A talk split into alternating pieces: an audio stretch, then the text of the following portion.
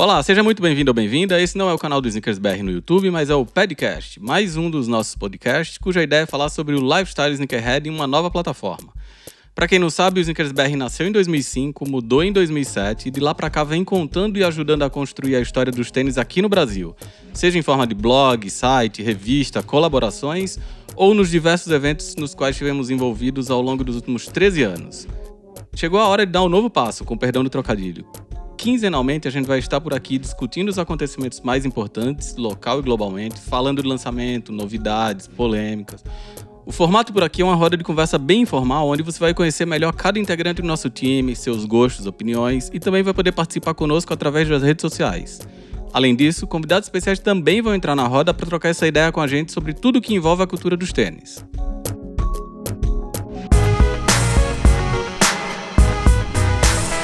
Olá, mais uma vez, eu sou o Ricardo. Esse é o quarto episódio do Podcast, mais um dos podcasts do Snickers BR. Quem diria que depois de seis semanas a gente ainda estaria aqui quarentenados, separados, mas todo mundo consciente Seis semanas? que é seis semanas. Nossa, tudo isso que eu tenho em casa. o pior é que não parece, né? Já perdeu a noção do tempo, mas daqui das nossas casas. Mano, pra mim parece um final de semana. Daqui das nossas casas, a gente continua desejando que todo mundo que pode também esteja quietinho aí nos seus lugares e que todo mundo continue se protegendo e protegendo a quem você gosta e até quem você não conhece, mas que pode estar vulnerável pra gente sair dessa. Antes eu dizia que pra gente sair dessa o mais rápido possível, mas depois de seis semanas eu resolvi dizer pra gente sair dessa da melhor forma possível, porque rápido não vai ser, né? De cara, vale relembrar que muito provavelmente a qualidade de áudio desse episódio não vai ser tão boa quanto poderia ser, ou quanto foi lá o primeiro, ou quanto vão ser os próximos. Porque, como eu falei, cada um tá da sua casa, se esforçando ao máximo pra gente continuar levando conteúdo de qualidade para você que nos ouve, que lê o site, acompanha a gente no YouTube, nas redes sociais. E aí agora a gente vai às tradicionais saudações de cada um dos integrantes do time do Snickers BR, que já começaram aqui a falar sobre suas percepções do tempo. Jaime, dá aquele oi. Olá. Hoje eu vou falar de novo do Travis Scott. Salve! Todos bem? Salve, direto da quebrada de Santo André, Aqui, de casa. Gerson Gomes. Gerson Gomes aqui da parte B do ABC Paulista. É daquela parte onde chove gelo. A cada apresentação ele entrega mais um pouquinho. Eu sou o Guilherme, 27 anos, da Vila Prudente e eu vim pra ganhar. É isso aí. É, eu, eu- olhando a tela aqui gravando, eu tô me sentindo no The Circle. Circle, chama o Guilherme. The Circle, escrever. Bom, pra quem já tá seguindo o podcast e acompanhando os nossos três primeiros episódios, não é novidade que a cada novo encontro a gente vai fazer uma rodada de discussões com destaques trazidos por cada um desses maravilhosos integrantes. Quem começa dessa vez é o Felipe, porque na outra ele reclamou que ele sempre ficava por último, então vai lá, Felipe, solta a braba. Não, eu sempre fico por último na opinião dos outros. Na minha, eu sempre sou o primeiro. Nossa, nada né, mano? Bom, vamos lá. Reclamou. É... Meu, eu queria falar sobre essa cena, a cena atual de música com a cultura sneaker. Tipo, ontem a gente presenciou o Travis Scott fazendo um show no Fortnite, tá ligado? E o maluco tem feito boa parte disso, tipo, dessa parada da música com a nossa cultura, com o que a gente gosta, tá ligado? Os tênis. Com a nossa cultura, quer dizer o quê? É. Tipo, ele tá fazendo samba agora? Não, não. Não, não, tô falando só de tênis mesmo. É, enfim. E, e acho que atualmente tem acontecido muito mais do que, sei lá, quando é, Real GMC lançou My Adidas, tá ligado? É, a, a gente sabe dessa história toda, mas a coisa tá borbulhando muito hoje, tá ligado? E sei lá, eu queria saber de vocês. é, o que, que vocês. O que vocês mais curtem disso tudo? O que vocês têm mais. O John Exler falou mais? isso uns anos atrás, né? Que as marcas de tênis eram as novas gravadoras que dariam suporte aos artistas. Então eu acho que hoje é, é- é- são, são os frutos sendo colhidos de Uhum. marcas dando suporte para os artistas é, fazerem coisas, porque hoje você não consegue mais depender de venda de disco. Você ganha mais de ingresso, tem merch, mas streaming quase não dá. Então, é, você lançar um CD é é mais é um caminho para você ganhar dinheiro de outras formas, né? Então é para você aparecer, é quase uma propaganda, vai.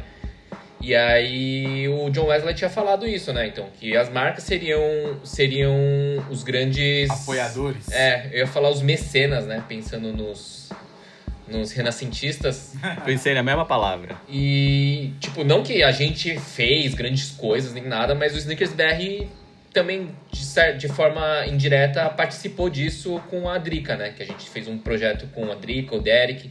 Derek também tá fazendo muita coisa aí. O Santos, que deu uma sumida aí.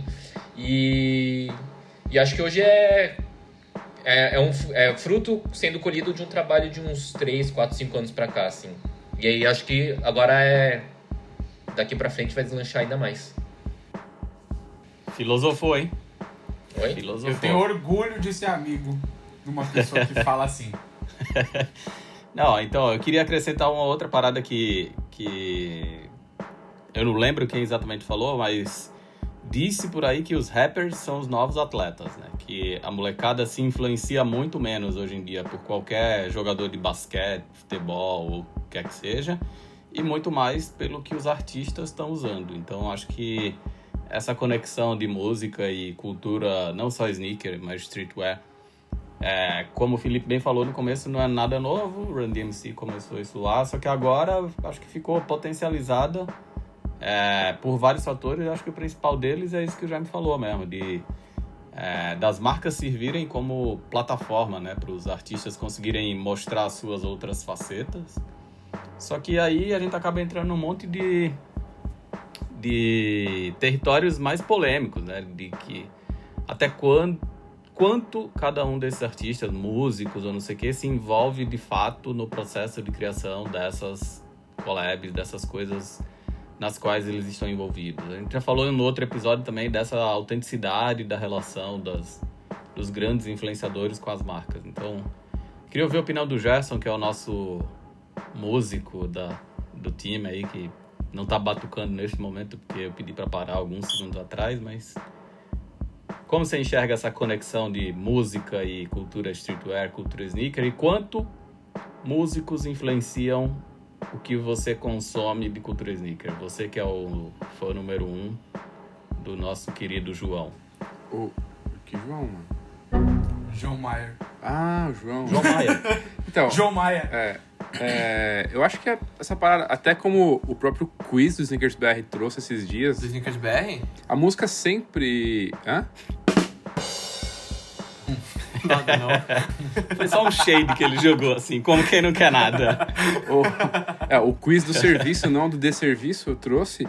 É, que a música sempre, sempre caminhou do lado, né? E tipo, como o Ricardo sempre fala, em até apresentações que ele faz, o tênis é meio que o elemento de ligação entre culturas e subculturas. Então, tipo, a música sempre fez parte disso. Porque a música tem a parada do movimento de ser meio contra a cultura também em algumas partes e tal.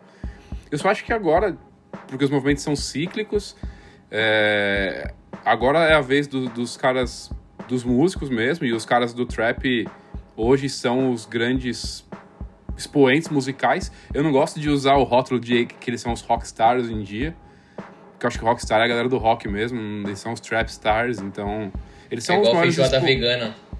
É, então, hambúrguer, tá ligado? Tipo, não, não, não mistura as paradas. Mas eles são os expoentes musicais independentes. E eu senti isso na pele quando a gente gravou o vídeo do Travis Scott. E eu, tipo, brinquei e a galera me arregaçou fortemente, assim, nos comentários do YouTube.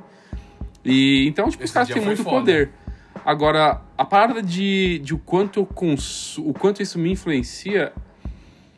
A gente vive uma outra geração, né? Tipo, mesmo eu e Ricardo, que somos mais velhos, depois vocês três que estão quase na mesma idade, é, eu acho que hoje a gente tem uma consciência de consumo diferente do que a galera, tipo, que é a outra geração ainda. Então, eu e Ricardo, a gente tá na faixa dos 30, 40, vocês estão na faixa dos 20, 30, e a galera, tipo, dos 10, que vai 13, 20, a galera que é muito mais influenciável porque tem muito mais também, tipo, a, a consumir, no geral. E essa galera é mais influenciável. Então, tipo, é difícil ver um cara, sei lá, bandas de hardcore, vai, bandas de metal.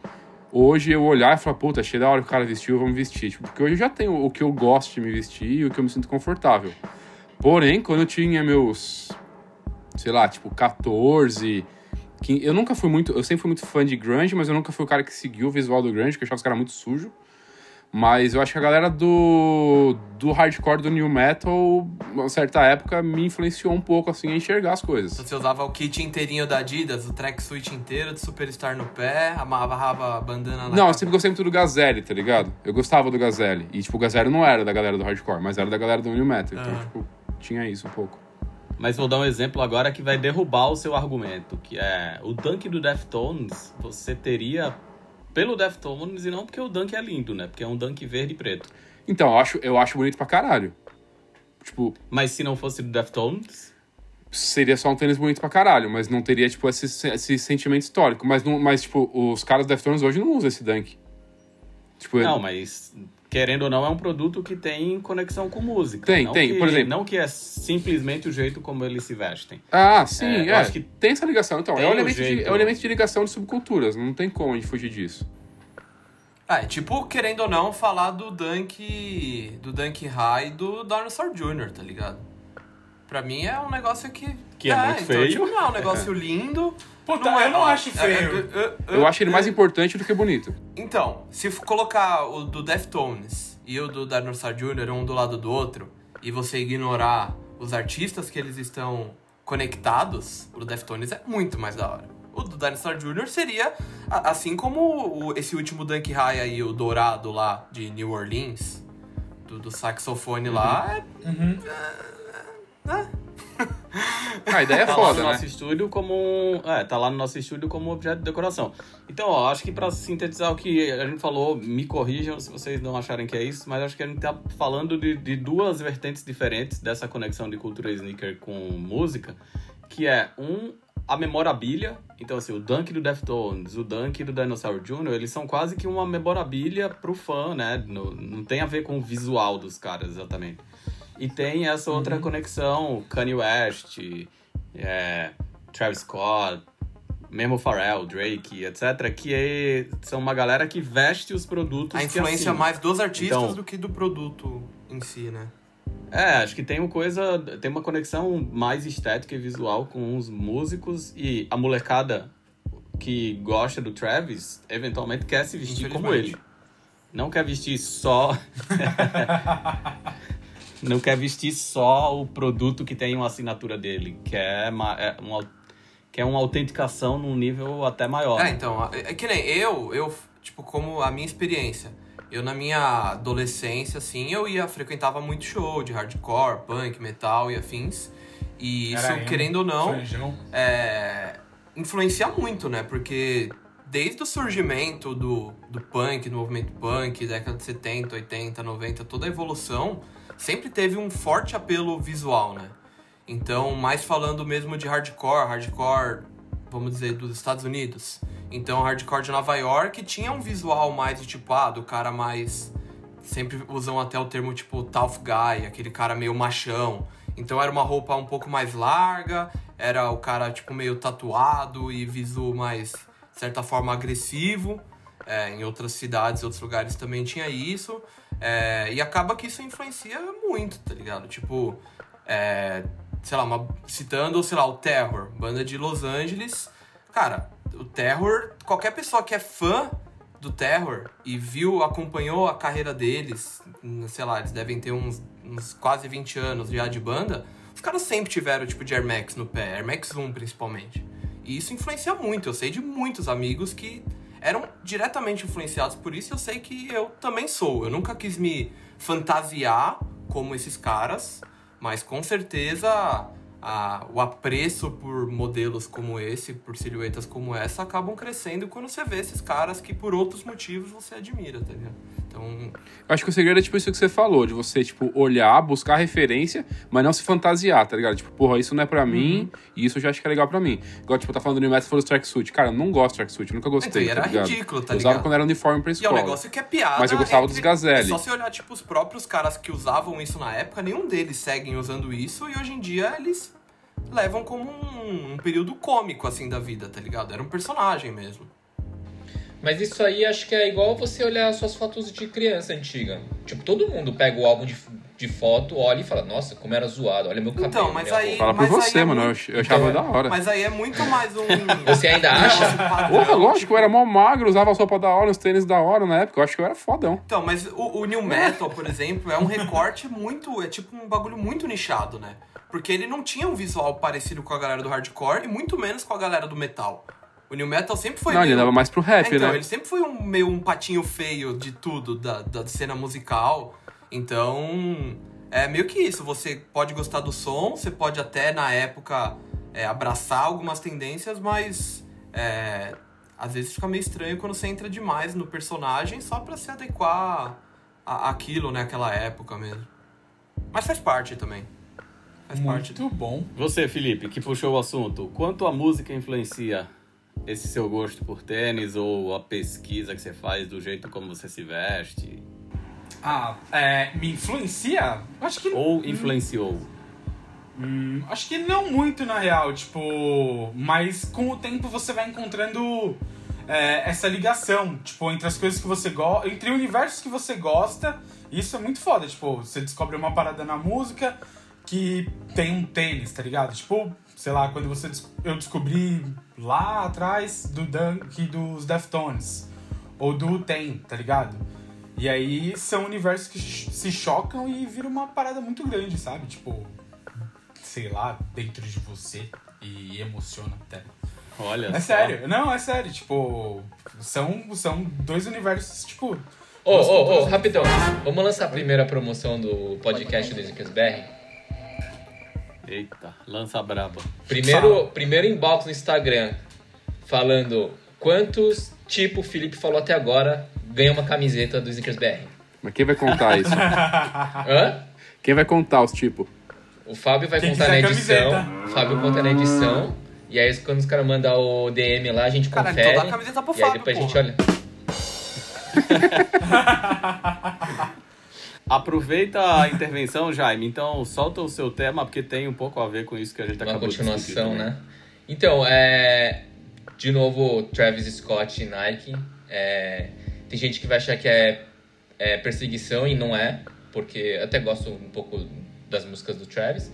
E acho que é mais reflexo, assim, porque ele anda muito em evidência, né? Ontem ele fez um show no Fortnite e Sim. tudo mais.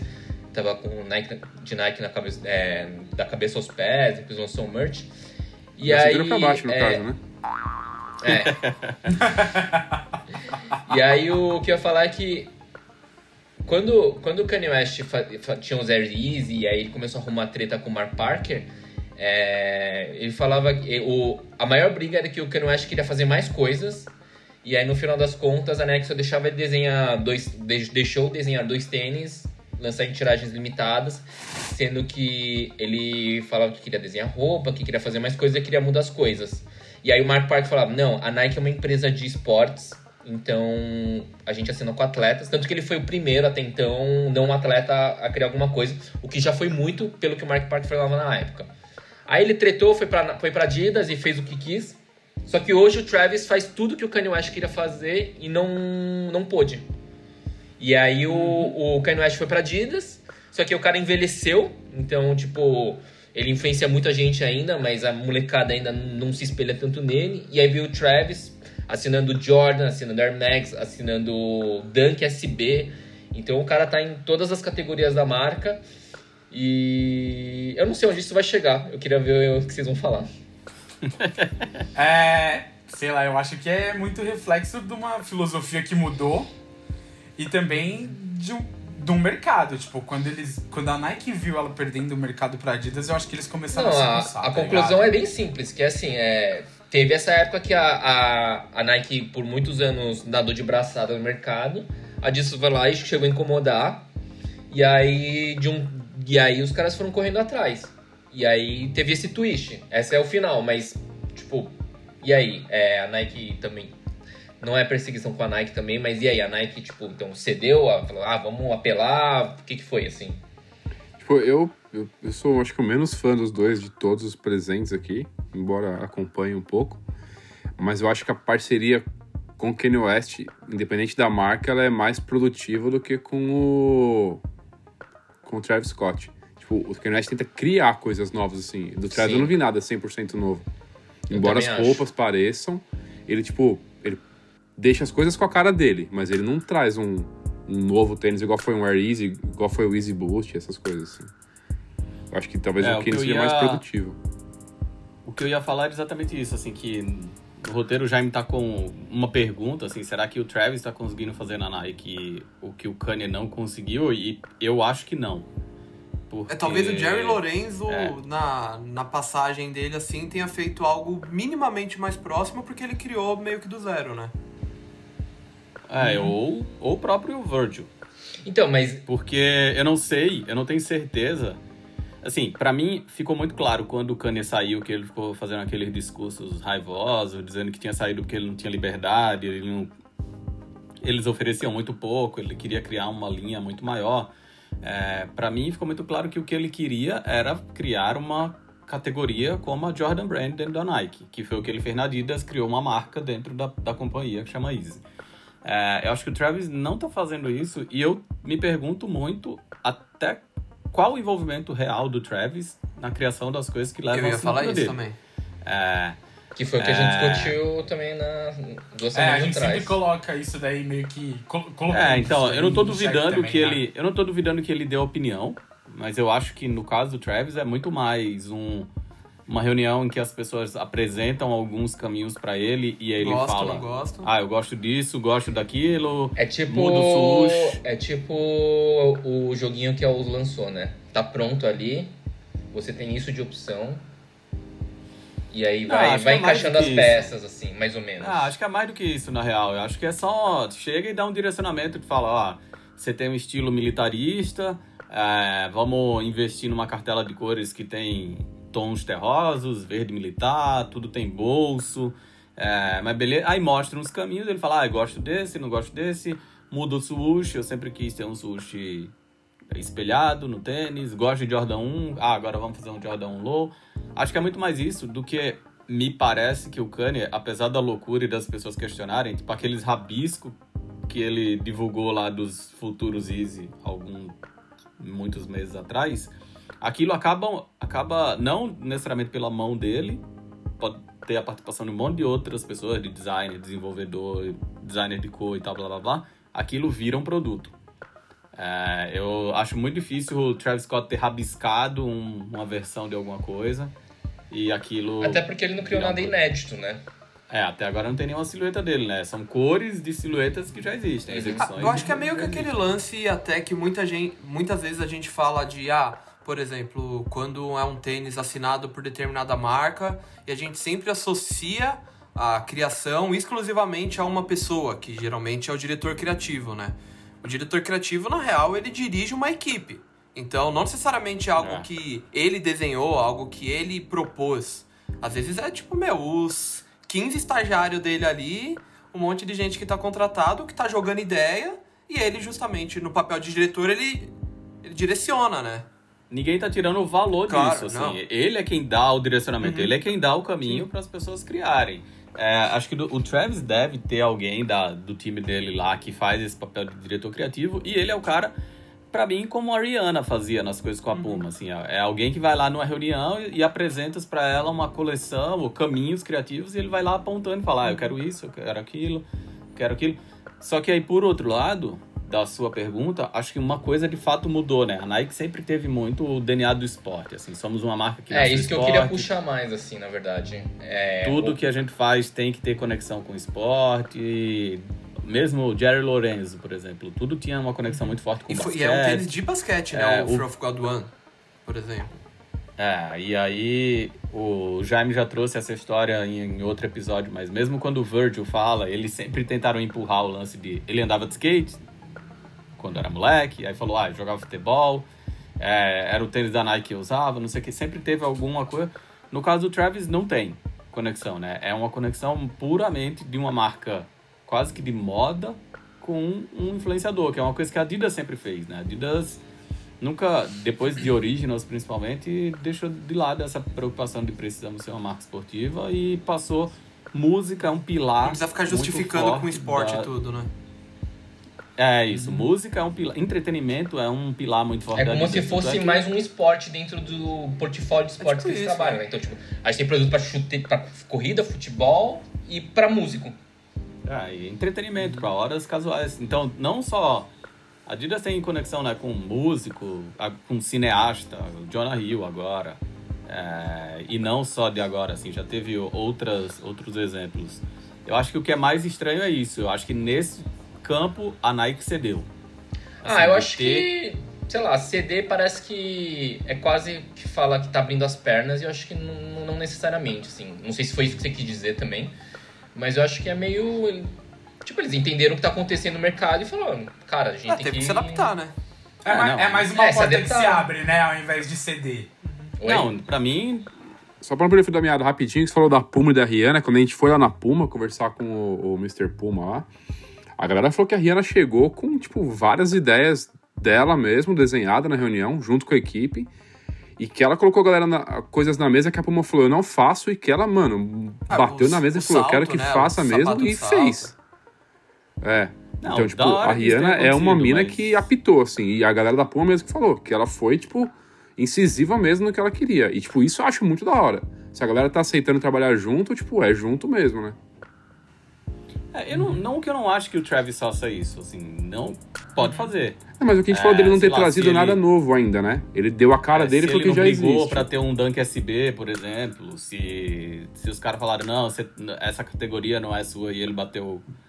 Ah, e também tem a É, possibilidade dele, tipo, não querer fazer nada novo. Ele sempre fala, mano, se eu tiver um dunk com a minha cara, pra mim é suficiente e ponto final. Tá certo também.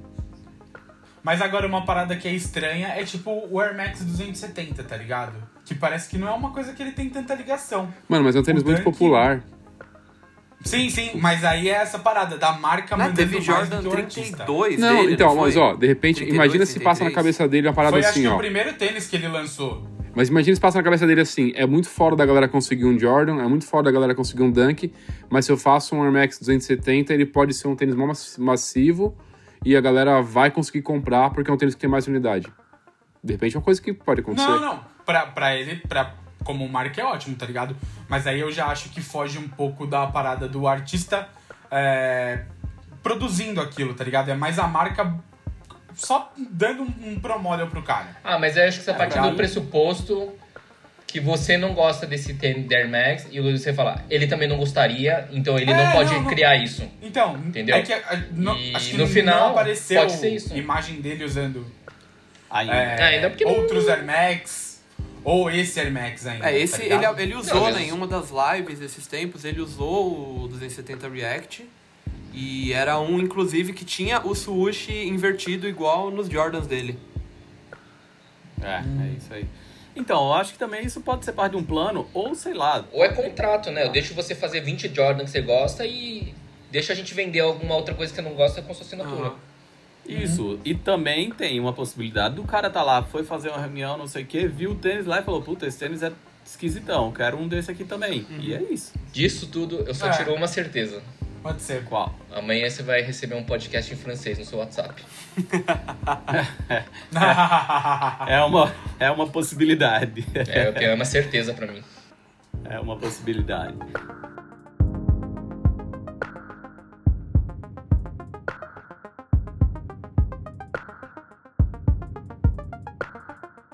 Gerson, agora o seu tema. Conta pra nós. Cara, o meu tema é uma parada que me aflige diariamente. Diariamente não, porque agora na quarentena não me aflige mais que eu tô descalço, mas. Que a gente conversa, que a gente começa a se vestir pelos pés, né? E eu, geralmente, quando eu tô tomando banho, eu tô pensando o que, que eu vou vestir, ou na noite anterior, quando eu vou pra academia, que eu tenho que ir com as coisas prontas, eu tô pensando o que eu vou vestir. E aí, mesmo sendo temas subjetivos, tem dia que eu falo, puta, hoje eu tô meio cansado e tal, eu vou optar por um tênis mais confortável do que um tênis, sei lá, que eu acho mais bonito e depois eu escolho a roupa por isso. E tem dia que eu falo, não, hoje eu quero pôr um tênis que eu acho foda, mesmo sabendo que vai, sei lá, me apertar, doer, machucar, mas eu quero pôr esse tênis. Vocês têm isso também, de pensar nisso ou não? Tipo, veste o que vem na cabeça e pau no gato. Eu acho que tem dias e dias, assim. Na, no outro podcast eu ia até meio que falar disso, porque eu acho que até é meio é, discutível, pelo menos pra mim, esse lance de se vestir, de começar sempre se vestindo pelos pés, que é algo que eu nem sempre faço. Mas tem dias que eu, por causa do tênis, eu troco de roupa três vezes, tá ligado? Porque eu falo, meu, quero usar esse tênis. Ou por causa do tênis, eu, enfim, mudo tudo. Mas é, acho que meio que no meu, na minha vida, né?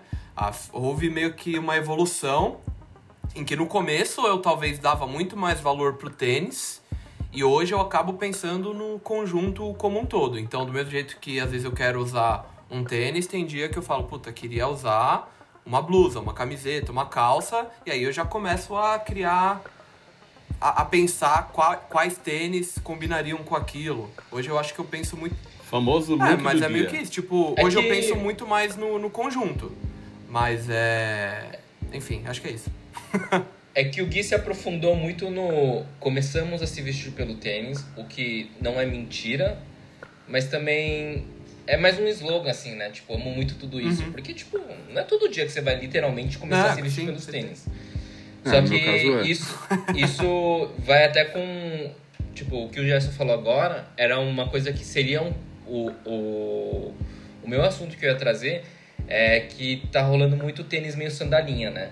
Tipo, os tênis mais abertos, tem agora os Asics do Kiko, Uhum. tem os Onitsuka Tiger, que o Ricardo a gente andou falando isso uma vez, tem os Garden Impact da Adidas, e são tênis, todos os tênis que eu acho muito fodas, e por consequência eu sei que vão ser confortáveis. É, eu hoje não uso nada que é, me é desconfortável. Tipo, é, e, não, e por conforto não é só ter um puta de um amortecimento. A última vez que eu me forcei a usar uma coisa que eu não, não achei confortável foi os Free do Matthew Williams, que eu achava o tênis muito Eu ia bonito. perguntar disso. Mas aí eu usei, confortável. eu usei. Eu usei ele tanto que ele acabou ficando confortável, assim. Agora ele tá laceado, tá no formato do meu pé, e aí eu uso. Mas hoje, se o tênis é, não é confortável, eu não uso, a não ser que ele tenha uma função específica. Então, tipo, se é um, sei lá, vou chutar que é um tênis pra correr que ele tem que ser mais apertado. E aí você assume que você vai passar isso. Agora, se for pra passar o dia o dia inteiro trabalhando de pé ou sentado, pra mim não rola. É, sabe o que eu ia falar? Ultimamente eu tenho usado muita roupa preta. Então, é, eu sempre fico meio que, tipo... é, sobra só o tênis, sabe? Pra eu escolher. É, tipo, eu tô de Guarda-roupa camiseta da preta, shorts preto. É, Então, mas tem aquele lance preta, de que. calça preta. E aí eu posso colocar qualquer tênis. Então tem um leque muito grande. Mas acaba às vezes que eu tô sempre com os mesmos. Porque são os que eu gosto, sabe? Então, mas dependendo do tênis que você quer colocar, você não vai querer colocar uma calça preta mais larga, mais justa, mais curta, mais. É, acho que. Assim, mas eu acho que só o fato de, de boa parte do guarda-roupa já ser preto já facilita essa, essa parada aí, sabe? De montar o look com o tênis. É, pra mim, conforto só é um negócio fundamental, assim, no. No que diz respeito a não me machucar. Pô, se o tênis é bonito, se eu gosto, mas ele machuca o meu pé, eu perco completamente o interesse nele. Então, se é daqueles que mói a, o- a parte de trás do pé ali no tendão de Aquiles, eu não sei o que, isso me brocha completamente. Mas se for só no quesito amortecimento, tipo, ai, eu quero usar hoje um Chuck Sevens, e eu sei que não é, não tem amortecimento, é um tênis que eu sinto o chão, mas eu quero usar, tudo bem, beleza. Eu às vezes só penso na ocasião. Então assim, se o tênis do Matt Williams, que o Jaime usou de exemplo, eu nunca achei ele desconfortável desde o primeiro dia, ele só é muito pesado. Quando você coloca lá o soladão de vibra, ele é absurdamente mais pesado do que os tênis que eu tô acostumado a usar normalmente. Então, assim, se eu sei que naquele dia eu vou precisar caminhar muito, eu vou pegar metrô, vou descer até a redação caminhando, não sei o que, provavelmente aquilo vai limitar a minha escolha do dia, mas não, não no quesito amortecimento. E acho que isso é tão subjetivo que é até um- uma das razões da gente nunca falar muito de conforto nos nossos reviews, né? As pessoas pedem muito pra gente dar essa opinião e a gente não gosta de dar. Porque o que é confortável pra mim não é pro Gerson. E a gente tem exemplos reais disso, assim, tênis que eu falo, puta, eu acho esse tênis muito da hora. Chega lá o Gerson ele na redação e fala, ah, esse tênis moeu o Pra meu mim, pé. o maior exemplo é o Ultra Boost, É. que tem um monte de gente que fala, ah, eu nem acho tão bonito, mas eu só consigo usar o Ultra Boost agora. E é um tipo de tênis que eu coloco no meu pé e a minha sensação de conforto com ele não é a melhor do mundo. E pra mim é só mais um tênis. É, então eu acho que é muito mais. Eu, eu penso. Eu sou desse do. Começa a me vestir pelo tênis mesmo, mas eu não sou do que só se veste em função do tênis. A gente já discutiu muito isso pode ser assunto para um outro podcast das pessoas que acham que estar com um tênis foda e é o suficiente para para tá com para tá bem vestido e aí coloca Ixi, a calça errada. é, coloca a calça de errada. É, coloca não, não combina as coisas, então a gente não, não eu não sou essa pessoa. Para mim tudo faz parte de um contexto, mas o lance do conforto para mim é muito mais pensar no dia o que é que eu vou fazer e aquele se aquele tênis que eu quero usar se adapta bem àquela função que eu tenho que exercer no dia assim. Se eu sei que eu vou ficar muito tempo de pé se eu sei que eu vou caminhar se eu sei que ah não eu só vou até a redação passar o dia sentado lá é tranquilo. Eu só não gosto de tênis que me Então, agora durante esse período, é, eu tenho pensado muito, mas acaba, quer dizer, pelo menos no começo eu ficava pensando, mas das minhas pouquíssimas saídas, e eu deixo inclusive já meio que fora da- das áreas de grande circulação aqui de casa, é tipo o Vans Ultra Range que eu tenho, que é tipo o cabedal sintético, que eu sei que se eu passar um pano com álcool, com alvejante, com água sanitária, qualquer coisa depois de eu vir da rua, eu não vou ligar. É um tênis que é fácil de limpar e é confortável. Então é meio que isso, tipo, é, a- às vezes a gente acaba abrindo mão de querer usar determinada coisa pelo conforto, às vezes pelo visual, e às vezes a gente só adequa pra situação, né? satisfeito com as respostas Gerson Gomes? Demais. gente. Eu acho que, só pra concluir, é tipo. Você calça 42 e aí você vê um tênis. Você queria um- muito um tênis e só tem o 41. Você vai comprar ou não vai comprar? Eu acho que. eu não Então, eu também. Eu não. compro. Então, aí ó, temos um idiota. Não fala assim, idiota. Idiota é muito agressivo, mano. Pô, você não. É, é- é que você, você tem uma parada que você só usa o seu número. Eu consigo ali, tipo, usar um 41 e. Então é porque o seu pé é 41 e não 42. Peraí, peraí, mas a pergunta do Jaime é assim: você compra um tênis num tamanho menor, Sabendo que vai te sabendo machucar. vai lhe, lhe machucar? Não, eu não, não. faço isso. A parada do tamanho, tipo, um a mais. Agora, Não, menor. um a menor, menos, tipo, Eu ou a acabei de falar menor. Um a mais, um a menos, se me servir, tudo bem. Agora, se me machucar, tô fora. É isto. Não, então, é... Isso do, do tamanho no Brasil ainda é ainda mais complicado, porque não tem meio que um padrão, né? Não dá pra gente comprar o 10, 10,5 ou 11. Então, por exemplo, a diferença de um 41 para um 42, na maioria das marcas, é de 0,5, é de um 9,5 para um 10. Enquanto do 42 para o 43 é um tamanho completo. Então, considerando isso de correr na grade, a pessoa que tem que calça 42, há maiores chances dela conseguir vestir confortavelmente um tênis 41 do que uma pessoa que calça 43 conseguir vestir confortavelmente um tênis 42, porque a diferença é maior. Isso é um É que problema esse, aqui esse, esse tema aí vai muito longe, mano. Eu tenho tênis de 42 a 44 em casa que varia com o modelo também, as É, numerações. então, então, mas o Não, que eu tava então, querendo dizer é é, isso, é um muitos tamanho fatores. menor, não, ai, meio centímetro. É tipo, você vai comprar um tênis que que, te aperta. É exatamente. É. A, a discussão é essa.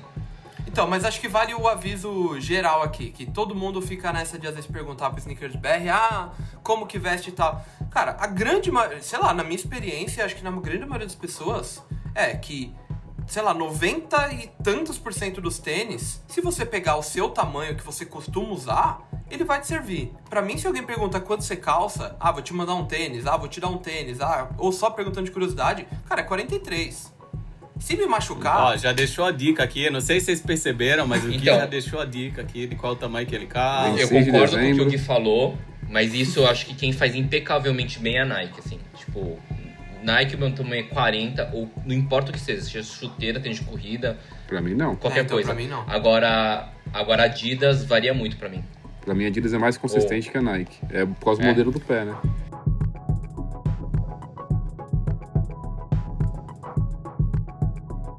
Bom, então, numeração de tênis vai render, mas ainda falta o nosso amigo Guilherme trazer o tema dele, que pelo roteiro ele não pensou. Não, pensei, até comentei hoje na reunião de manhã. E na real é levantar uma bola aqui. Então, meu tema é a conexão dos tênis, da, é, dos tênis mesmo, com a tecnologia. É, a gente viu desde, sei lá, a década de 1980 a Puma com RS Computer, a gente viu recentemente os vários Nike Adapt, então tênis que através de um aplicativo, de um botãozinho na lateral, você ajusta o, o, o ajuste mesmo, né? Você coloca ele mais, mais apertado ou mais solto. Tinha os Adidas A1, né? Que também tinha um lance de ajustar o fit, a forma como o tênis te calça. E eu queria saber o que que... O A1 não era sobre o amortecimento? É, acho que era isso, né? Tipo, É, ele tinha um botãozinho na É, lateral. na verdade, ele falava que identificava o terreno que você tava e ajustava o, o amortecimento. Então, eu queria, sab queria Faz saber quais são as expectativas de, de vocês, o que vocês esperam, o que vocês imaginam que seriam legal de, e que faz, fariam diferença é, num tênis, ou vocês são mais é, presos ao tradicional e falam, meu, não precisa de nada disso, eu prefiro amarrar um cadarço, prender um velcro, girar uma catraca, do que ficar abrindo meu celular pra ajustar definições bizarras. O que, que vocês Não, acham? mas só a catraca que você falou já é um grande avanço tecnológico. Né? então, mas É, girar uma, girar uma catraca, eu acho que já foi tipo uma. A Puma teve isso. Não, virada então, ali. Puma É, foi então, que é o do Disque. Puma diz que os boas. Veio na época. E tipo, veio numa época que apareceu, sei lá, um pouco antes do punk, tá ligado? Não, não, mas o é- Disc, esses processos eram mais me- mecânicos. tipo, tem uns 4 ou 5 anos atrás, a Puma lançou um Disc motorizado. Uhum. Ah, sim. Não, e teve uma atualização recente. que também era por aplicativo. É que acho que ele perdeu o disque. Mas enfim, a minha pergunta é isso, tipo, vocês é, gostam, vocês acham que. Lógico, é.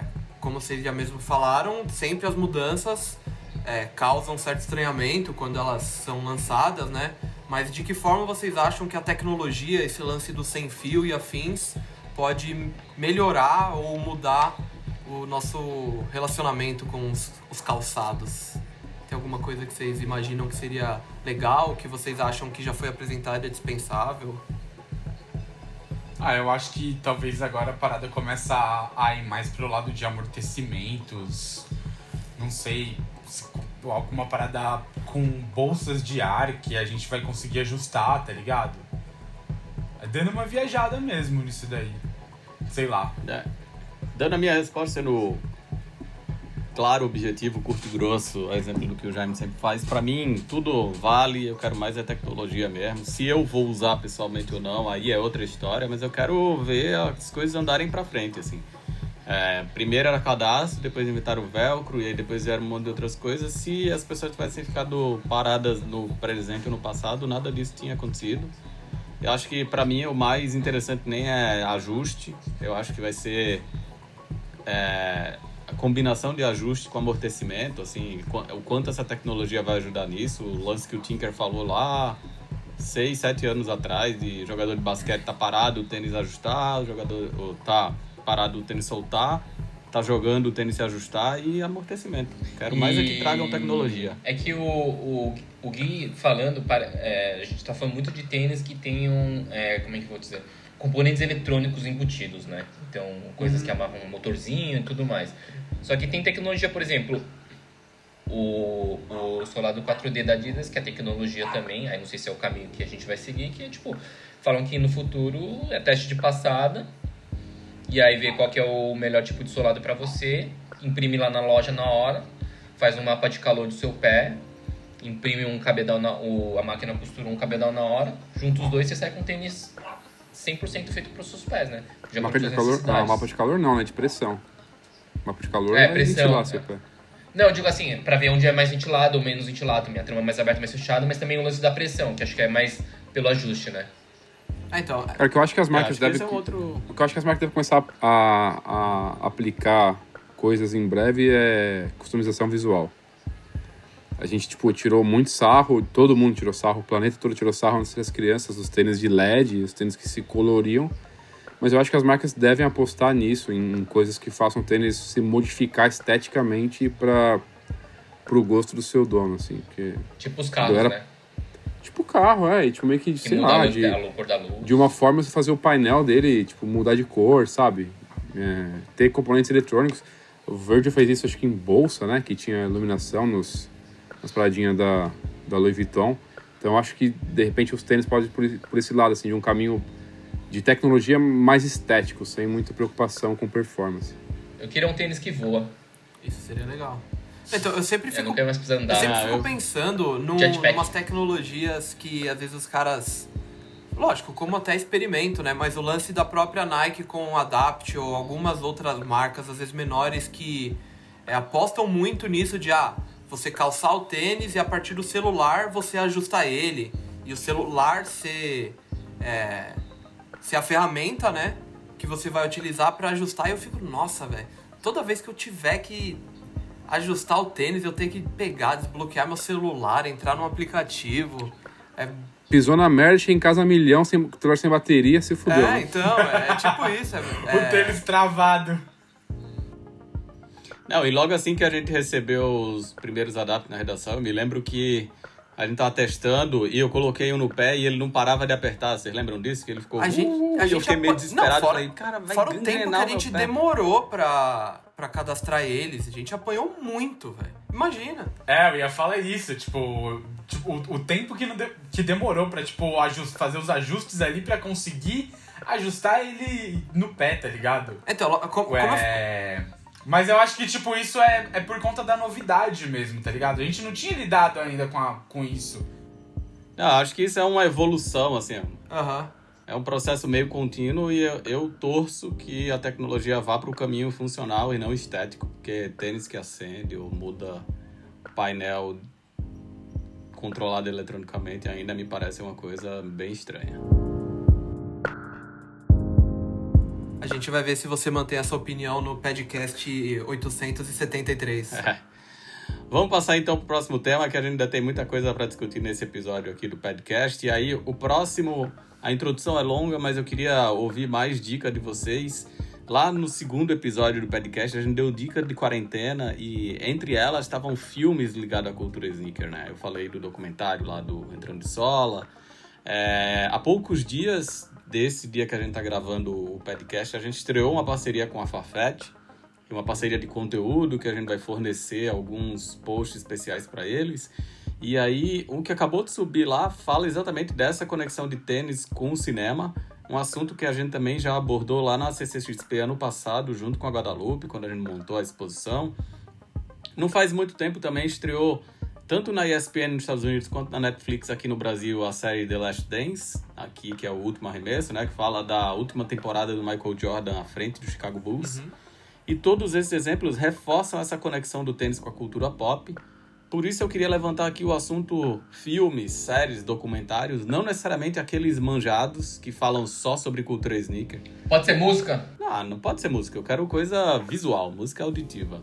Eu não quero aqueles exemplos tipo Just for Kicks, Sneakerhead Z, que todo mundo sempre fala que são filmes que falam sobre cultura sneaker. Eu quero que vocês tenham pensado aí, senão eu trouxe vários exemplos pra gente falar, de séries, filmes, documentários que tem personagens sneakerheads ou que tem cultura sneaker como pano de fundo de alguma história. É, vocês querem começar com os exemplos ou querem começar com a minha listinha? Deixa o Felipe começar então. Vai, Felipe. Então, é, eu ia, queria recomendar o So- Social Fabric, que é uma série que. meio que documentário, série, que eu vi há, sei lá, tem uns dois anos no Netflix. E ela é apresentada pelo Kyle J, que é o cabeça ali da Brain Dead.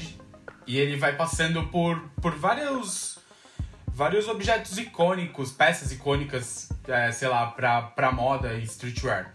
Ele passa, sei lá, pelo chapéu, aí dentro do chapéu ele fala de fedora, chapéu de cowboy, não sei o que. Aí tem uma hora que ele fala de bota de cowboy, aí ele fala da cultura do xadrez, e aí ele vai conversar, sei lá, com famílias holandesas, tá ligado? Com os chicanos. E aí acho que fala de Paddington, tá ligado? Nessa, nessa hora. E tem um episódio que ele fala sobre tênis. E aí ele vai pro Japão.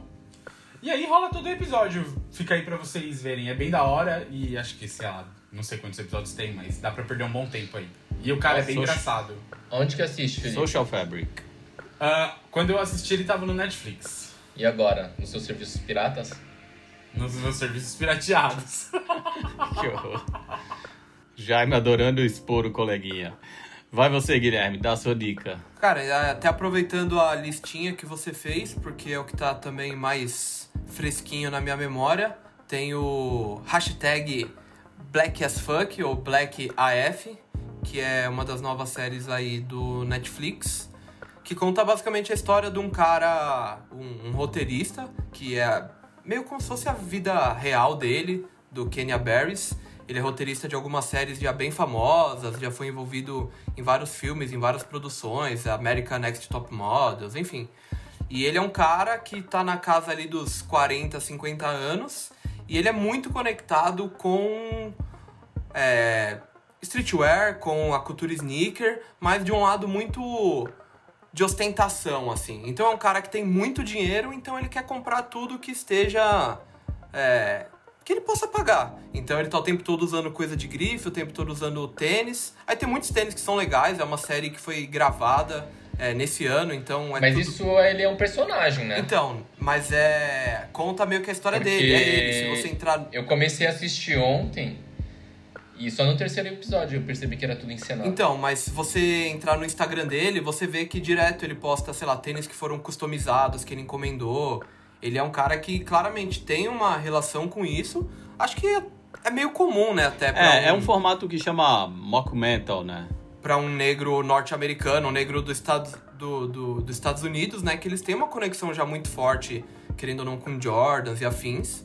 Então é mais natural, acaba ampliando, né, para outras frentes. Mas enfim, é uma série que eu achei bem legal para você olhar é, as coisas que, que ele consome e a história eu achei bem legal. É, é um personagem que eu achei bem interessante o lance dele ser meio rabugento e expor algumas algumas situações que ele ou que pessoas é, sofrem de racismo e afins. Enfim, é um conjunto de várias histórias que eu achei bem legal. Acho que só vale deixar claro que é, não é uma série, na verdade, só sobre esse universo, né? Ele é só um personagem sim. que tá inserido nisso. Então é legal pra você identificar. Ah, ele tá com uma, uma blusa do Fear of God. Ah, ele tá usando tal tênis da Nike. Então, e meio que mostra os dois lados, né? Porque mostra o lado legal, de tipo, caralho, que legal ter uma coisa que eu quero. Então mostra ele, sei lá, conseguindo comprar um tênis que ele queria. E ao mesmo tempo mostra ele se vendo como um personagem, como alguém que quer o tempo todo tá consumindo algo que tá que, que tá em evidência, que tá na moda, que é caro, e ele se vê como um cara tosco que só tá querendo ser igual a todo mundo, assim. Acho que é legal, mostra os dois lados, o lado do sneakerhead raiz e do sneakerhead Nutella, vamos dizer assim. Boa. Jaime, sua dica. Putz, eu não, eu não sei se eu tenho uma dica muito relevante, sim. Eu não acho Minha que dica é lave as mãos. Oi? A minha dica é lavem as mãos. É porque é tudo, é tudo coisa que já tá meio no conhecimento, assim, de todo mundo. Então, Como você sabe que tá no conhecimento de todo mundo? Não custa nada você dar ah, são os manjados de sempre. E aí, se eu falar o que eu tenho na cabeça, eu vou roubar de alguém, que é o How to Make in America. Vai lá, fala eu eu não faço ideia do que é How to How esse negócio aí. O seriado são dois amigos, né? É bem foda, que são dois amigos querendo começar uma marca de jeans. E aí é aquele negócio, tipo, corre de empreendedor, talvez, palavra da moda. E aí são dois moleques e os caras, tipo, tentando se enfiar nas festas. Aí, tipo, tem a lance de sair com mina e tem o lance deles com os tênis. Tem até um episódio que os caras precisam juntar uma, uma grana rápido. O cara vai e leva um... Não sei se é um par ou uns pares lá na Flight Club pra vender. E aí o Kid Cudi é um dos principais personagens da, da série. É uma série que vale a pena também. É, eu não sei onde assistir hoje, mas quem quiser interessar, manda um inbox pro Felipe, que acho que ele pode ajudar. É, então vale, re- vale repetir o nome, é, chama How to Make It in America. É, o Kid Cudi é um dos atores principais dessa série. Acho que são 10 episódios, só teve uma temporada. São duas temporadas, né? São duas. Ah, duas Bem temporadas. curtinhas, duas. é. E é bem legal, vale, vale bem a pena mesmo. Uma série encerrada, mas que aí nos torrents da vida acho que dá pra encontrar. Gerson, você Ah, tem você dica? acha? Fora lave as mãos? Cara, é, álcool gel também. Acho que Dito cujo. Lave de Tucuja é da hora. Quem não conhece o Instagram, arroba Lave de Tucuja é bem da hora. É um Instagram que, embora pareça, pareça piada, é uma campanha da hora pra tentar diminuir o número de câncer de pênis no, no planeta, né? Embora seja em português. Mas acho que minha, a minha dica, a minha indicação, ela é próxima até da que eu dei no outro episódio, que embora não seja sobre o universo Sneakerhead propriamente dito, assim como o do Punk não era, é o vídeo do Pearl Jam, o Let's Play 2, que ele segue uma montagem muito da hora. É, conta um pouco sobre a carreira do Pearl Jam junto com o Chicago Cubs. Para quem não sabe, Ed Vedder cresceu em Chicago, depois ele mudou para San Diego quando teve o primeiro contato com o Pearl Jam, e aí foi para Seattle. E aí, como ele era uma criança que era fissurada no, no Chicago Cubs, é um time que ficou décadas sem vencer o campeonato. E aí o vídeo mostra o começo dos anos 90, o Jam tocando ali nas, nas casas pequenas de Chicago. Depois mostra um pouquinho da população e mostra também hoje em dia. E aí, conforme o show vai correndo, eles vão encaixando as falas dele e mostrando essa linha do tempo do time evoluindo, a troca de, de presidência até o time ser campeão. E aí, é isso que eu tô falando, que embora não tenha diretamente uma ligação com o universo Sneakerhead, você consegue ver a evolução do local, das pessoas, do esporte, e aí meio que faz essa ligação do que era os anos 90 e do que é hoje em dia, assim, e até dos personagens evoluindo. Então, tanto dona do bar ali na frente, o próprio Ed Vedder, os jogadores e a forma que eles se vestiam na época que eles se vestem agora, o que eles consumiam na época que eles consomem agora, é bem da hora. A montagem é muito boa e é, vai além de um simples show. Boa. E aí, para complementar as dicas, eu coloquei aqui na nossa lista um que eu ainda não vi, mas vou fazer que nem o Silvio Santos. O Guilherme viu, falou que é bom. O Douglas também viu, falou que é bom, que é o LA Originals, que tá também no Netflix, que fala dessa cena dos ticanos é, de Los Angeles e tem lá o Mr. Cartoon, é, tem muita coisa de Cortez e tal. E aí eu vou falar de um outro que eu vi a série, o Flávio, que trabalha com a gente também, que tá lá na Irlanda agora, era um grande fã da série, que se chama Entourage, ou Entourage em francês, é, que até teve o Dunk SB do Entourage, da última temporada, né, das luzes se apagando, e tinha um personagem lá que era super sneakerhead, e acho que foi a primeira vez que a Nike fez uma ação dentro da série em que eles lançaram o tênis num episódio do seriado. Então teve um Force One azul com branco que lançou na Undefeated e na, no seriado tem a cena da Undefeated, das pessoas na fila esperando para comprar o tênis e tal. E teve uma versão gravada laser desse tênis que só vendeu na Undefeated logo depois que o seriado foi pro ar. Então acho que é bem legal. É, e tem um cachorro latindo aqui na rua, certamente vocês vão ouvir enquanto eu falo. Mas acho que é bem legal quem não conhece ou quem tiver tempo aí de ver Entourage. Tem é Seinfeld série... também, né? Não entendi. Seinfeld.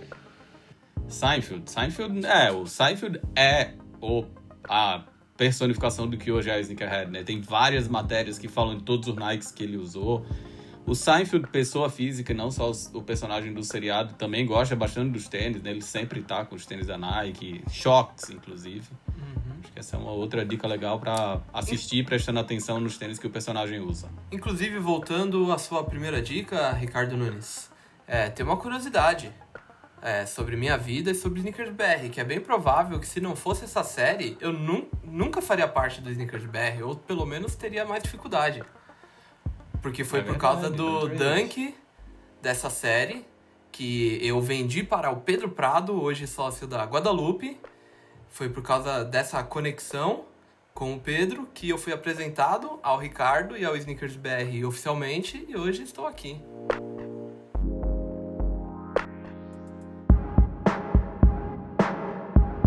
Bom, indicações dadas, agora a gente vai para aquele momento que tem todos os podcasts, que eu nem vou pedir para o Jaime dizer mais como é o nome. Graças vou a Deus. Pular. vou... Então, agora, só porque você falou isso, você vai ser o único que vai dizer o nome desse momento, desse podcast. Oh, sabe uma coisa muito louca aqui? Falou sim. Não, o nome não é esse. Não, deixa eu, deixa eu voltar um é pouco esse. no assunto do, do, do, das indicações, que aí tem o The Last Dance, né, que o Ricardo falou. É, acho que os caras percebe, os caras que estavam gravando não perceberam que o Michael Jordan é o Michael Jordan da, da Jordan Brand e tudo mais. E aí tem uma hora que ele fala, tipo, ah, eu tava desenhando minhas próprias listras, alguma coisa assim. Não sei se vocês pegaram esse momento. Não. Não? não. Que é, tipo, Tá, vai, não, não, não põe isso, Fábio. não, é que assim, tem dois momentos muito fodas que, tipo, é uma coisa que se alguém fosse muito Adidas, falar, caralho, tipo, é quase que uma referência a Adidas. Que uma é, é, é isso que o Mike, tipo, na tradução era meio o Jordan falando assim, ah, eu tava meio que criando as minhas próprias listras, que é tipo Tiger Stripes, né? Que é tipo a identidade, do tigre. E aí tem outro momento que eu esqueci. Eu tô esquecendo muita coisa essa semana, tá foda. Bom, a gente vai tratar de esquecimento. Esquecimento tem a ver com o assunto que a gente vai falar agora, naquele momento que eu tentei puxar e que o Jaime vai dizer o nome do momento aqui que tem todo o episódio do podcast. Momento Aner. Aí, ó. Aí, ó, Ficou momento né? bonita. É, fez do locutor. O Momento Oner, que é aquele momento que a gente herdou do canal do YouTube pra tirar um tempinho aqui no podcast e só falar de Nike. E dessa vez a gente vai falar de um assunto polêmico. Não é mamilo, mas a gente vai falar dos Dunk 420. No começo da semana, dessa semana que a gente tá gravando o episódio do, pod- do podcast, rolou o 20 de abril, né? Ou 20 do 4, ou 4 barra 20, na forma dos estadunidenses falarem as datas. E aí o Felipe fez a tarefa de casa e vai explicar pra gente o que é que a gente festeja nesse dia, Felipe. Então, é meio que uma data pra maconha, né? O 420 ele surgiu em 1971 em São Rafael, na Califórnia. Tipo, um grupo de amigos se encontrava numa parede do lado de fora de um colégio e ali às 4h20 eles queimavam baseado. E esses moleques eram chamados de Waldos, por causa que eles ficavam sempre encostados na parede. E um dia um apareceu com um mapa falando que, tipo, tinha uma plantação do irmão dele perdida numa região ali próxima. E aí todo dia às 4h20 eles se reuniam num ponto ali que era uma estátua de um químico francês. Peraí, só deixa eu recapitular o nome dele, que é um nome difícil. É o Louis Pasteur. Pasteur, acho que é. Pastor. É, Pasteur? Tá, é francês, né? O pastor e, Luiz, E aí era os 420, ele é 420 Louis. Eles, eles tinham, tipo, essa, esse código aí. Pra se Boa. encontrar na frente dessa estátua. E aí eles saíam, nunca achavam nada, porém mantiveram esse hábito de às 4h20 sempre colar ali na estátua e fumar um. E aí, ah, sei lá, eles conheceram uma galera do Grateful Dead e esse termo começou a meio que ser usado, do 420. Até que em 1990, um editor da revista High Times pegou e começou a reusar esse termo e aí hoje o 420 é essa data aí, que é onde se comemora o dia da maconha. Boa, mas cultura canábica, economia canábica, o uso recreativo e medicinal são temas muito espinhosos pra gente falar nesse podcast, mas como Cultura Sneaker é a nossa especialidade e os assuntos, querendo ou não, começam a se cruzar de uma maneira mais explícita, é, em 2010, a Nike convocou um cara chamado Todd Bratru para assinar uma versão do Dunk SB que acabou sendo batizada como Skunk. Não é a Skunk lá, a banda de Belo Horizonte, que o Gerson tanto ama, mas é, isso, Vou deixar! é outro Skunk. Só que antes de qualquer coisa, o Gui vai explicar pra gente quem é o Todd Bratru. Eu vou falar, falar meio por cima, assim. Ele, basicamente, hoje ele é conhecido por ser um ilustrador, né? Então, na década de 1980, ele começou a ter um relacionamento com o skate. Então, no finalzinho da década de 1980, segundo ele, em 1989, ele começou a andar de skate. Ele não era um skatista profissional, um cara de grandes é, manobras, mas ele sempre foi um cara que um amante disso, da, da cultura do skate como um todo, e ele começou a se envolver nisso. Então, o primeiro emprego dele foi na numa marca que chama Con- Consolidated, que inclusive ficou famosa por é, por ter meio que falsificado um dos dunks que no futuro, é, ou melhor, falsificou um tênis que é, no futuro recebeu a assinatura dele, ou foi feita em parceria com ele. E enfim, é uma marca que tem essa conexão e ele começou a se envolver, se envolver, se envolver, começou a fazer muitas artes para shapes e camisetas de marcas de skate, até que ele se envolveu também com o time da Nike SB e começou a fazer tênis junto com a marca do Swoosh. Boa, então ele começou em 2000 e... Antes de 2010, na verdade, ele começou a assinar versões do Dunk SB. Só que aí, em 2010 ele assinou o Skunk, né? Que é o verdinho lá, com sushi roxo, que tem o gambá. Que é o Gui pode explicar pra gente também um comentário que rolou no nosso Instagram do cara que falou Não sei por que chamam esse Dunk de Skunk. Qual a conexão do Skunk? Cara, skunk basicamente é o nome de uma maconha muito forte, vamos dizer assim. É uma maconha. É o fedor do gambá. Não. Não, então. a-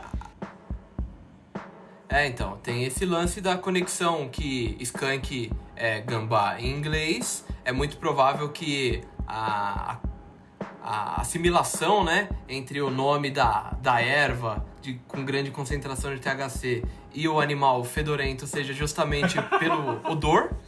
Então, basicamente é isso. Skunk virou um apelido para esse tipo de maconha muito forte e por causa do cheiro muito forte de seu nome, fez os caras começarem a colocar gambás em tênis. Então, e aí em 2010 esse Dunk circulou aqui no Brasil, foi para outlet, vendido mó barato, as pessoas fizeram um O dinheiro comprando Overboard, ele, 40 revendendo reais, fora. 90 reais, não era? Era muito barato. O Jaime sabe o preço que ele comprou. Eu comprei por 80. Então, e aí depois em 2011 o Todd Bratru retomou o tema com Nike SB, só que agora no Dunk Cheech and Chong, que é um filme lá sobre dois amigos adeptos da cannabis. E é engraçado que o tênis é um dos não sei se o Cheech ou o Chong ou vice-versa, mas um dos caras usa uma bandana e o outro usa uma, um gorrinho vermelho. E aí o tênis um pé é de material de gorro, meio de lã, o outro pé é de bandana, e os dois têm o toe box branco, né? Que ele vai. é, não vai descascando, mas ele vai queimando e tem uma parte interna exatamente como se fosse um cigarro. Singaram. Cigarro, Verdinho, não, né? não era tipo uma graminha assim? Era tipo um, era uma graminha, um verdinho. Então, por baixo é o verdinho, mas por cima é como se fosse a Ah, seda. sim, por Ah, cima é sim, como sim, se fosse a sim, seda. O tênis é um cigarro, é como se fosse enrola- a seda sim. enrolada no verdinho. Sim. E aí depois a Nike fez os Dunk Hack Sack, que aí não tinham nenhuma conexão com o Todd Bratru. É, em 2018, eles de 2012 pularam para 2018, que teve o Dunk SB Mid White Widow, Uhum. verdinho lá, bonito. Também Verdinho. não era do Todd Bratru. É, em 2019 teve o Dog Walker, que também não era com ele. E aí os trabalhos com ele foram retomados agora em 2020, com dois pares de tênis, na verdade. Né? No começo do ano vazaram as imagens do vermelhinho lá, do Strawberry Cuff. E aí esse tênis, reza a lenda que ele foi adiado ou cancelado. Estão falando que não foi adiado, na verdade. Por conta do morango tossindo, a Nike entendeu que não seria uma boa um bom momento de fazer piada com, com tosse. E eles trouxeram, eles junto com o Todd Bratru, trouxeram, trouxeram uma solução muito legal que foi da ilustração, né? Eles divulgaram uma ilustração do moranguinho dentro de casa, dando tchau pela janela. E a casa dele parece estar momento repleta ele- de fumaça, não sei do que. É, ele tá Ele fazendo tá em uma. quarentena. tá- tá Ele tá defumando a defumando. casa. Ele tá a achando casa. que é o Armin. É, isso aí. Né, Ele tá passando a vaporeto em tudo. E aí teve, de surpresa, o tal do Reverse 420 ou do Purple Skunk, que foi uma versão reversa lá do Skunk de 10 anos atrás, em que predominou o roxo e o sujo ficou verde. Que foi uma versão Friends and Family barra distribuída apenas numa skate shop chamada Família Skate Shop, que é lá da quebrada do Todd Minnesota. Né? É o famoso é, prensado da flor roxa, né? Igual Isso aí. Que, que tá circulando na internet. Só que aí a curiosidade que eu queria trazer é que isso, que a história do, do Todd Bratru com a Nike SB vai muito além dos Dunk do 420. Começou em 2006 com um Dunk que também foi vendido aqui no Brasil, chamava Send Help. Tênis bem bonito, azul, branco e preto, com uma caveira nas palmilhas. Que é pedindo justamente o que eu falei que a marca que ele trabalhou, o primeiro emprego dele, usou como referência, só meteu uma banana no lugar do swoosh na lateral. É bem Então, da e hora aí- esse tênis, inclusive. Aí teve um Dunk também. Esse talvez seja o mais desconhecido de todos. Até hoje na nossa reunião de manhã ninguém lembrava dele. Que chama Mr. Bratru, que é um Dunk High, marrom, com jeans e o Bem rosa. bonito também. É, teve o Loom. O Loom, um tênis low, que foi baseado nos patos lá de Minnesota, que é a área onde o Todd Bratru foi criado. Que é um dunk branquinho com uns- umas pintas pretas e uns detalhes verdes. Lembram Ah, desse? né? Outlet também. Pintas brancas, né? É, painéis pretos e pintas brancas, na verdade. É. Fala, Jaime, que você falou, não entendi. Outlet também. Outlet também. Nessa mesma leva aí. É, teve o Aspargos. Lembram o dunk de Aspargos? Feio. verde com a sola vermelha, também a criação do Todd Bratru. É, teve, o- pra mim, o melhor de todos, eu já vou me antecipando na resposta aí, o Brain Rack, que eu tenho, um Dunk High cinza com os, os giros e os lóbulos do cérebro na parte interna do forro, uma palmilha ilustrada bem bonita, o toe box rosa metálico. Que aí ele fez para coincidir com uma exposição que passou aqui pelo Brasil, né? Foi a galera lá da editora ZY, o Aleviana e tal, que comandaram. Chamava I Love Boobies, que eram uns bustos para arrecadar grana para a instituição de combate ao câncer de mama. E ele fez um busto do Brain Rack, com a mesma temática do tênis. Daí depois teve o Dunk Cigar, que parece, muita gente, inclusive Felipe, confundiu como sendo um tênis do 420, mas não foi. Era só um tênis em homenagem aos charutos, né? Um tênis tem uma text- um couro com uma textura marrom bem bonita. Em 2013 ele fez o Sand Help 2, e aí o que pouquíssima gente sabe é que o mitológico Dunk Fred Krueger, que nunca foi lançado, era uma criação do Todd Bratru. E que foi queimado, né? E que foi queimado Ironicamente. pelo mundo porque a Nike não, a Nike não quis comprar briga com o estúdio que detinha os direitos do personagem Fred Krueger. A história desse Dunk é muito doida, né? Porque ele tem várias versões meio que espalhadas. Tipo, tem algumas. alguns com cores diferentes, tá ligado? É, o que acontece é que Os foram que dois sobraram, samples. né? Então, foram dois samples de produção e esses samples foram distribuídos para representantes da Nike SB no mundo inteiro para fazer a venda para lojas. Então, esses tênis não foram queimados. E mesmo o tênis final, ele foi produzido, ele foi distribuído, então informações insiders, ele estava aqui no Brasil, mas a Nike mandou uma ordem para o mundo inteiro falando queima. E eles foram queimados. Depois de recapitular essa vida e obra de Nike SB, Todd Bratru, com ou sem Dunk 420, a minha pergunta é para vocês, qual é a melhor criação do Todd Bratru para Nike SB? Acho Gerson, sabendo, tá calado sab- até agora. sabendo do Fred Krueger, eu já. Desculpa, Gerson, que eu tava Vai. falando aqui. Segue aí, você falou que ia passar Mas, por cima mesmo. sei lá, acho que o. É o Fred Krueger, que pra mim é o mais da hora de todos esses aí da lista. Perdão, viu, meu amigo Gerson? Fica tranquilo. Cara, eu gosto muito do Loom, mas tem um pouco daquela polêmica de se foi ele ou o Rob Seas. O Rob Seas fez antes, né? E ele deu um tapa depois. Tipo, não foi 100% criação dele, né? É. Mas eu acho muito É, bonito. tinha- Mas o Fred Krueger Tinha um sample, né? foda. o Loom tinha um... Conta a história do Loom, pra quem não sabe aí, Gerson. O, o Rob Seas fez, também baseado nesses patinhos aí de Minnesota, eh, acho que 26 pares, algo parecido. E aí distribuiu e parecia que ia ficar só nisso a galera. E aí começou a valer muito esses tênis, porque, obviamente, pouquíssimas unidades. Até que o nosso querido Todd aí pegou o tênis, mudou um pouquinho esses painéis estampados e fez a versão comercial dele.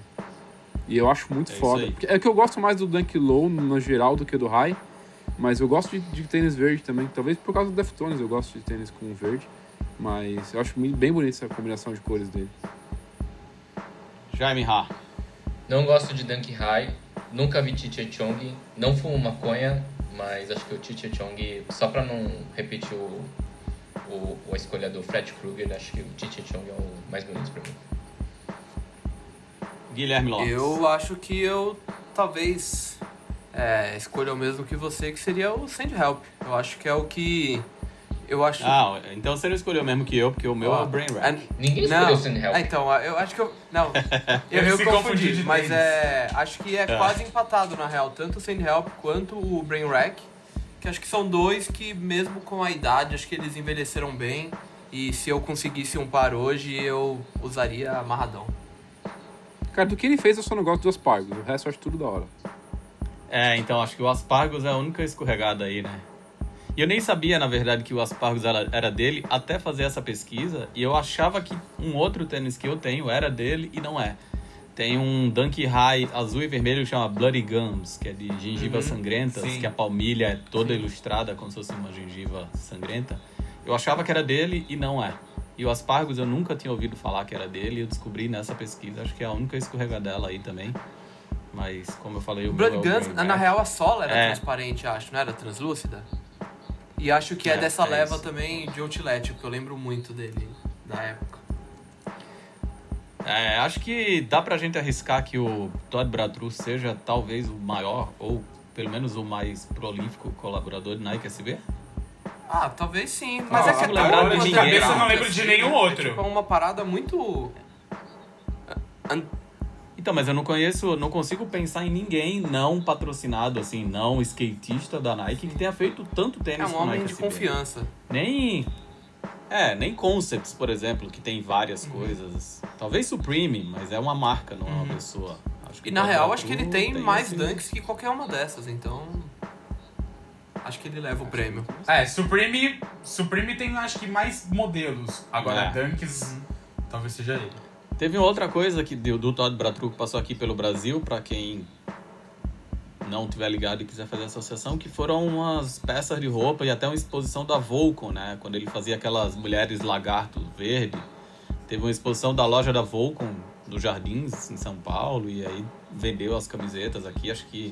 Não sei, não lembro se ele colou na abertura da exposição, mas é um cara que é bem envolvido no circuito streetwear como um todo e não só com a Nike SB, né?